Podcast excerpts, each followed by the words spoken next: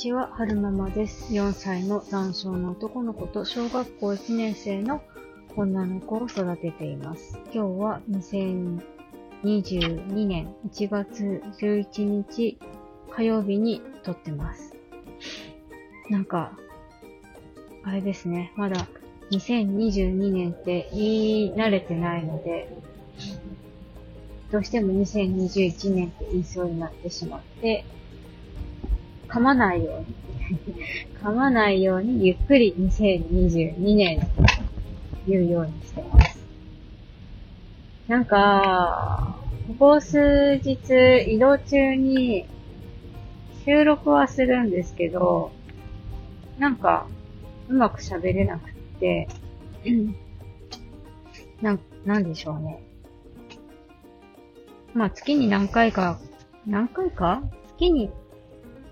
多分、その、体調とか、ホルモンバランスとか、そういうのと関係してると思うんですけれども、まあなんか、うまく喋れない時があるんですよ。で、たまあ、まあまあそういう時期なんだろうなと思って、まあとりあえずは収録するけれども、うーん、配信はせずみたいなのが続いてたんですよね。で、さっき、あの、 Voicy で、スピリチュアルカウンセラーのみきおさんの放送を聞いていて、で、みきおさんが、今回っていうか今日の配信でお話ししてたのが、えー、許せないって思ってる人を無理やり許せなくてもいいんだよ、みたいなお話で、うーん、なんか、マイナスな感情を人に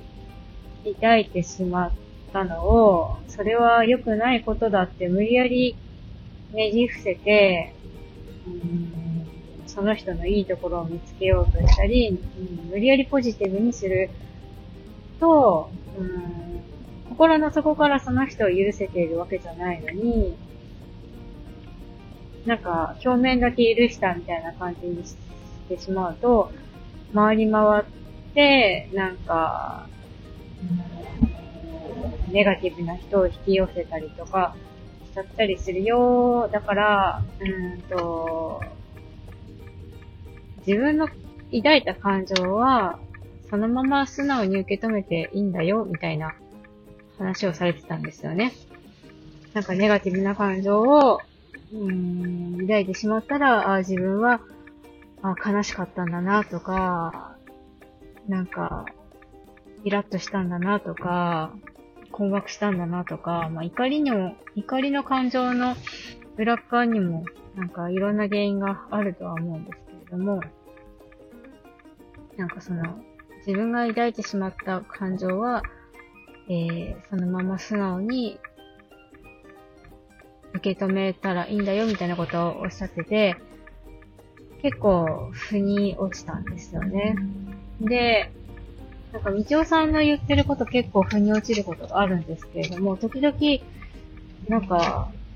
これって、自分に都合のいい情報だけ取って、受け取ってたりするのかなって思う時があるんですよ。例えば、前みちおさんがおっしゃってたのは、えー、なんか、女性性と男性性があって、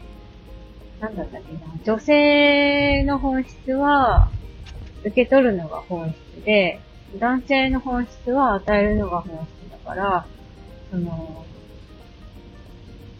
女性として生まれ、女性性として生まれてきて、受け取るのが本質なのに、与えることばっかりしてると、ちょっとバランス崩しちゃうよ、みたいなお話をされてた時も、すごいなんか腑に落ちて、そっか、じゃあ女性は、その、なんだろう、受け取るせいだから、ちょっと、その、な、なんでしょうね。とりあえず自分をやさ、自分に優しくしてから、自分がやに優しくして満たされて、満たされて、溢れた分の余力、うん？溢れた余力分で、え、他の人も満たしてあげようみたいなことをみちおさんがおっしゃってて、それがすごく腑に落ちたんですけど、なんか、それって、自分に都合のいいところだけ受け取ってたりするのかなとか、どっかで思ってるところがあったんですよね。でもなんか、こう、いろいろ思考を巡らせてて、ふと思ったんですけど、あ、それでいいのかななんて それでいいのかななんてもちょっと思いましたね。なんか、うん、その、いろんなこと言う人がいるけれども、その人それぞれで受け取るポイントは違うし、うん、私が受け取ってそれが心地いいって思うんだったら、それでいいんじゃないかなっていうのにちょっと落ち着いたんですよね。多分その、みちおさんがおっしゃってることに、ちょっとこう引っかかって自分は違うなって思う人がはいると思うんですけど、でもそれはそれで、その人に合わなかったっていうだけで、それでいいんじゃないのかなっていう風に落ち着きました。うん。その、みきおさんの考えと違う人の考え方に無理やり私が合わせる必要はなくて、その、そう、無理やり合わせる必要はなくて、私がみちおさんの考えと合うんだったら、私がみちおさんの考えにそうか、そうだね、って思って合わせればいいし、まあ人はそれぞれだから、それでいいんじゃないかなって、ふと思ったので、誰得って話なんですけど、ちょっと話をしてみました。なんか結構その、自分の考えを強要する人っているじゃないですか。うちの夫なんかも結構そうなんですよね。あの、なんだろうな。人は人、他の人は、うん、自分は自分、人は人じゃなくて、自分がこうだって思ったら、うん、相手もそう思いなよ、みたいなところが時々あって、一緒に暮らしてるとちょっと、窮屈だなって思う時あるんですけど、なんでしょうね。でもそれも、それはそれ、これはこれっていうか、それは夫の考え方。私はこっちみたいな。あなたの考え方はそうなのね。私はそうじゃないわっていう。ただそれだけの話みたいな。うん、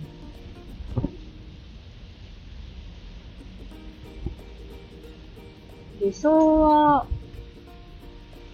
同じ方、同じような考え方だったら、まあ、過ごしやすいんでしょうけども、でもね、家族だし、家族だし、血の繋がってる家族だって、あの、反りが合わない家族がいるわけでしょ。うん。ご縁があって一緒になって一緒に住んでるわけだから、まあ、お互いお互いっていうか、なんだろうな。お隣に抱えるものがたくさんあって、ストレスがかかってるから、心の余裕がなくってそういう思考になってるだけなのかもしれないし、だからといって、あなたの考え方はおかしいわよ、こっちにしなさいよっていうのもおかしい気もするので、だから、夫の心に余裕が生まれる日が来るまで、なんでしょうね。黙って待ってるしかないのかな。黙って待ってるしかないのかな。なんかそれも違うような気もするんですけれども。まあでもなんか、こ最近こうずっと夫のことを、えー、観察してきて分かったんですけど、私が私の考え方を、こうだよって言ったところで聞く人じゃないし。言って、ガって強めに来られても、私のメンタルが、なんかね、こう、削られちゃうし。であれば、そこは触れずに、自分は自分で、心を落ち着く環境を作るのがいいのかなって何を言ってるんでしょうね、私は。何を言ってるんでしょうね。まあ言いたかったのは、言いたかったのは、なんだろう。言いたかったのは何なんでしょうね。極論は、人は人、自分は自分、なんですよね。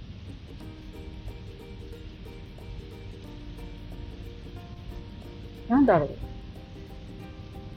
でも人は人、自分は自分って言うとなんかちょっと寂しいなって思う気持ちもあるんですよね。どっかに。それは女性が共感してほしい生き物だから、そういうふうに思うんですかね。ダメだ、やっぱり喋れないわ。迷宮入り、えー、えー、と、いつか配信する日は来るんでしょうかわからないんですけれども、えー、と、最後までお聴きくださいまして、ありがとうございました。それでは、また。